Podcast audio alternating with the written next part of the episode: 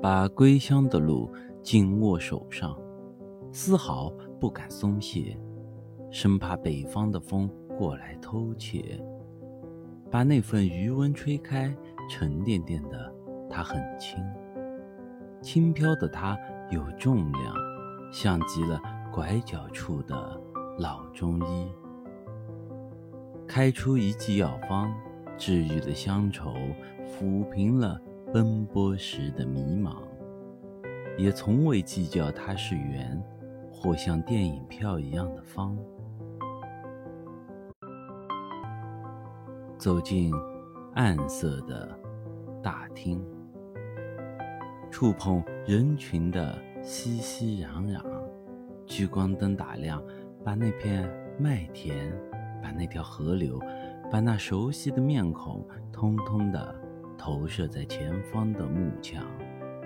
对，那就是在播放久违的故乡。